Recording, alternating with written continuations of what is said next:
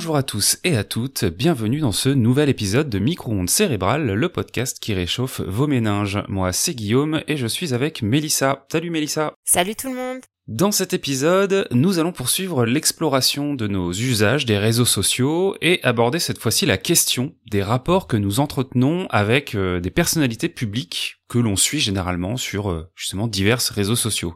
Aujourd'hui, euh, la majorité de ces people, comme on les appelle, euh, ont un compte sur les réseaux sociaux euh, quand elles n'ont pas directement émergé de création numérique à travers un profil YouTube, Instagram, TikTok, Twitch ou OnlyFans. Et donc dans cet épisode, on va essayer de comprendre comment nos relations avec ces comptes se sont énormément développées, mais aussi on va explorer ce que ça crée dans nos cerveaux de spectateurs slash utilisateurs. Ensuite, on vous donnera, comme d'habitude, un petit guide de compréhension de ces relations avec les célébrités sur les réseaux. Déjà, si on regarde au niveau mondial, euh, les personnalités les plus suivies, par exemple, sont euh, entre autres euh, des footballeurs comme Cristiano Ronaldo avec plus d'un demi-milliard d'abonnés. Ensuite, il y a Lionel Messi, puis Kelly Jenner et The Rock, par exemple, si on prend vraiment le, le top de, du classement. Qu'est-ce que peuvent bien venir chercher des centaines de millions d'abonnés chez ces personnes qui nous sont a priori inaccessibles, Melissa Eh bien, on l'avait vu avec l'épisode sur les réseaux sociaux. Tout d'abord, les interactions sociales sont un véritable besoin fondamental pour le cerveau et donc pour les êtres humains. Ce qui est intéressant, c'est de voir que finalement, les relations avec les célébrités, elles sont pas réciproques. Et euh, c'est pour ça qu'on appelle ces relations des relations parasociales pour les distinguer des relations sociales typiques, où en fait les relations se font euh, d'un côté dans, comme de l'autre. Hmm. Dans les relations parasocial, donc sur les réseaux sociaux, on a une célébrité qui peut poster, qui peut apparaître en live, qui peut et nous on peut liker, mettre un commentaire, participer à un chat, la soutenir potentiellement financièrement, mais socialement a priori ça va pas plus loin. Ouais, effectivement, j'imagine que euh, tout à chacun et chacune, euh, vous qui nous écoutez, on sait bien que les personnes publiques qu'on admire, elles nous sont euh, relativement, enfin complètement même inaccessibles au, quotidien. On ne les côtoie pas et il est assez peu probable que ça arrive. Alors, est-ce que justement, c'est pas ce côté inaccessible qui leur permet de rassembler autant d'abonnés en ligne, comme une possibilité pour nous de les avoir un peu plus présentes dans notre quotidien? Oui, en fait, sur les réseaux sociaux, les célébrités dévoilent des instants de vie en direct et euh, voilà, postent de manière, on va dire, pseudo-naturelle, euh, presque comme nous. Ça donne l'illusion d'être dans une relation intime avec une personnalité et ça provoque un renforcement de l'attraction envers une personnalité. En psychologie, il faut comprendre que dévoiler une partie de soi, est un facteur qui va renforcer la relation avec une personne. quand une autre personne se dévoile à nous, eh ben on se sent beaucoup plus proche d'elle. C'est un phénomène qui est connu entre les personnes, on va dire euh, comme toi et moi, mais c'est une technique qui est utilisée depuis très longtemps dans les médias euh, traditionnels, bien avant euh, les réseaux sociaux, et ça peut être le cas par exemple lorsqu'on attire des lecteurs avec des photos plus du quotidien plus intime, hein, les photos volées de paparazzi, c'est-à-dire issues de la vie privée de personnalités, que ce soit euh, voulu ou non. Oui, c'est vrai que niveau marketing, c'est un argument qu'on entend souvent euh, pour vanter telle ou telle production. Euh, par exemple, on parle d'un livre, d'un film ou, d'un album plus intimiste entre guillemets, ce qui voudrait dire que on va via cette production apprendre à mieux connaître l'artiste, ses préoccupations, voire un peu entrer dans son cercle proche en connaissant mieux qui il est, quoi. Exactement. Le fait de dévoiler un contenu soi-disant privé intime permet de vraiment renforcer cette illusion d'une relation privée également avec euh, une personnalité, de quelque chose vraiment très privilégié. Donc ça renforce l'attraction pour cette personnalité et l'envie de nourrir encore plus la relation en s'abonnant, en achetant un produit euh, sponsorisé par la célébrité, etc.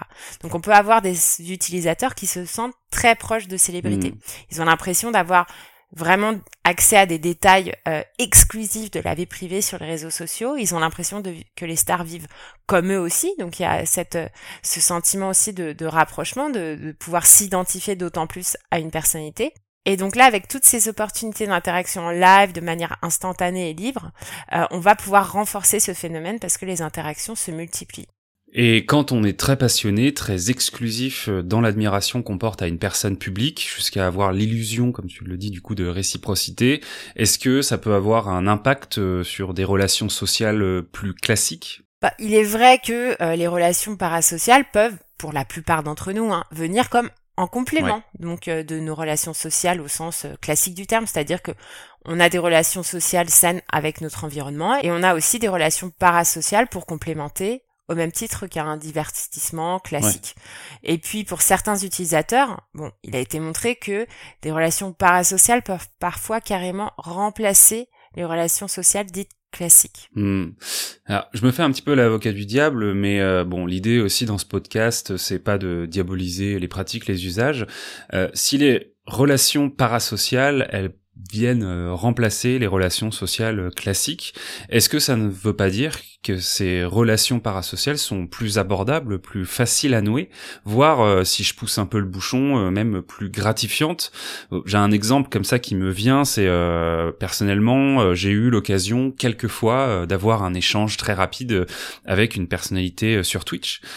et c'est vrai que le simple fait d'entendre le message lu par euh, cette personnalité, bah, ça apporte une certaine euh, forme de plaisir, euh, voire même une validation de qui on est, de ses valeurs, de ses idées, ce qui est parfois difficile d'avoir dans son cercle amical ou familial si on se sent un petit peu en marge ou si tout simplement on n'a pas de super amis autour de soi. Et d'ailleurs, les, les, créateurs et créatrices jouent de ce sentiment consciemment ou inconsciemment. Et oui, donc il est vrai que les relations parasociales peuvent être perçues comme plus faciles que des relations sociales classiques. Parce que finalement, le fait de ne pas avoir une réciprocité peut, euh, même si ça peut représenter un désavantage pour la richesse de la relation au départ, euh, ça peut aussi être plus simple à gérer pour un utilisateur qui n'a pas forcément envie de trop avoir à maintenir, de travailler à maintenir des relations personnelles. Euh, parce que elles peuvent être finalement parfois plus coûteuses en énergie, quoi, mm, mm, en, mm. temps ou même en émotion à gérer. Et puis ensuite, le fait d'avoir cette distance géographique sur Internet, ça permet aussi de pas trop être confronté à euh, l'anxiété sociale qu'on pourrait ressentir dans les relations sociales classiques. L'utilisateur ne sera pas confronté à euh, la célébrité pour devoir directement interagir avec. Oui, effectivement, et en admettant que ça soit quelque chose d'intéressant pour compenser ou même remplacer de vraies relations sociales, euh, bon, j'imagine qu'il y a quand même des risques à trop plonger euh, dans ce type de relation. Il y a des anecdotes qui sont assez connues, enfin presque des faits divers à ce niveau-là, comme par exemple avec l'acteur bien connu Ryan Gosling qui s'est fait harceler il y a quelques années par une femme persuadée d'être euh, son âme sœur, par exemple. Bah oui, effectivement, moi aussi, euh, je suis persuadée d'être euh, son âme sœur, mais voilà, moi, je, je reste tranquille. oui, alors effectivement, je pense qu'il t'en remercie, il t'en remercie tous les jours. Écoute, et il sait, il sait pas ce qu'il perd. effectivement, mais il y avait aussi ce cas bon, assez effrayant pour le coup avec l'actrice Jodie Foster, donc là aussi une actrice hein, dont un des fans était carrément prêt à assassiner le président Ronald Reagan euh, pour elle dans les années 80. Ça c'est carrément euh, fou. Euh, et ça, pour le coup, c'était bien avant les réseaux sociaux. Donc des exemples comme ça, il y en a plein. Il y en a même de plus en plus, j'ai envie de dire, avec le succès de formats de réseaux plus intimistes. On, on, en revient, comme on le disait tout à l'heure, comme par exemple TikTok, Twitch ou OnlyFans. Et ça crée de vrais débordements, de vraies pratiques toxiques aussi, avec d'un côté euh, des créateurs, des, des vidéastes qui euh, profitent de leur notoriété pour euh, bénéficier d'une emprise psychologique sur leurs parfois très jeunes abonnés, et de l'autre des vidéastes, alors principalement des femmes, mais pas que, qui subissent de vraies opérations de harcèlement ou de violence écrite, parce que certains ont le sentiment qu'on peut tout leur demander et qui vivent très mal du coup le moindre refus quoi. Donc bon, quand on regarde les choses sous cet angle-là, on peut se dire que pour le coup, les relations parasociales, ça peut représenter un gros risque, non? Ben oui, effectivement, dans des cas extrêmes, le fait d'avoir l'illusion d'une relation réciproque peut faire vraiment perdre le lien avec euh, la réalité. Et là, on a des attentes qui sont plus du tout raisonnables euh, vis-à-vis de, la, relation ou, en tout cas de, euh, de la personnalité. Donc en l'occurrence, il n'y a pas grand-chose à attendre d'une personnalité, à part le fait d'avoir accès à ce qu'elle partage, et au même titre donc que tous les autres abonnés. Et puis des études ont noté euh, les comparaisons sociales, hein, dont on a déjà parlé, qui deviennent particulièrement fortes dans ce type de relation. Par exemple, l'image corporelle des adolescentes euh, est une préoccupation d'autant plus nourrie avec les réseaux sociaux dans le cadre de mmh. relations parasociales. C'est-à-dire que le fait euh, de, de, vouer beaucoup d'attention et parfois un culte à certaines personnalités peuvent rendre ces adolescentes du coup euh, très euh, très attentives et euh, les un petit peu propices au fait qu'elles vont se dévaloriser elles-mêmes au niveau de l'image corporelle par cette comparaison sociale. Donc euh, ce sont des risques qui peuvent exister dans des cas extrêmes, mais il y a encore aussi euh, des points positifs qui existent dans les relations parasociales. Oui, bah j'espère effectivement. Personnellement, je sais que je suis certaines personnes que j'admire euh, sur les réseaux sociaux parce qu'elles m'inspirent justement et que leur mode de vie ou leur façon de travailler, bah, ça me donne des idées au quotidien. mais bon, voilà, j'attends pas forcément de ces personnes un retour, un échange constant ou une attention personnelle on va dire, quoi. Eh ben oui, puisqu'encore une fois, les relations parasociales peuvent être du coup positives pour nous et dans la majorité des cas, elles viennent juste complémenter euh, de manière saine des relations sociales classiques. Euh, donc elles peuvent nous aider euh, à définir davantage notre identité, elles peuvent nous faire apprendre, nous inspirer, hein, comme tu le mentionnais. Et même pour les adolescents, cela peut amener aussi des comportements positifs en renforçant leur autonomie pour aller chercher des références, par exemple, adultes quand ils veulent une distance avec les parents, par exemple. Et j'ajouterais même que si ce qui se passe avec une personne publique est une relation parasociale, euh, donc quelque chose qui euh, est plutôt à sens unique. Les échanges avec les membres de sa communauté, euh, les communautés de ses personnalités publiques, elles peuvent devenir de vraies relations, relations même amicales. C'est même bien souvent l'enjeu aujourd'hui de communautés réunies autour de personnes influentes, bâtir ce qu'on appelle des safe space ou donc des endroits bienveillants en ligne où il est possible d'être soi-même sans les jugements de nos groupes sociaux plus classiques. Donc pour euh, résumer, j'ai un peu envie de dire, euh, n'ayez pas d'idole.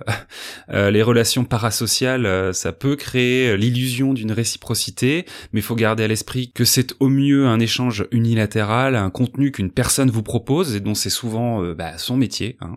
et au pire une influence qui peut être néfaste si vous y noyez. Mais bon, gardons aussi à l'esprit, évidemment, comme on le disait, que ces relations ne sont pas forcément nuisibles et euh, peuvent nous rassembler autour de thématiques inspirantes. Il faut juste pas avoir d'attentes déraisonnables et garder euh, de quoi préserver des relations sociales plus typiques au quotidien avec des gens qu'on côtoie euh, entre guillemets dans la vraie vie. Exactement. Les relations parasociales viennent enrichir nos relations sociales classiques dans la majorité des cas pour apporter des informations, du divertissement, de l'inspiration.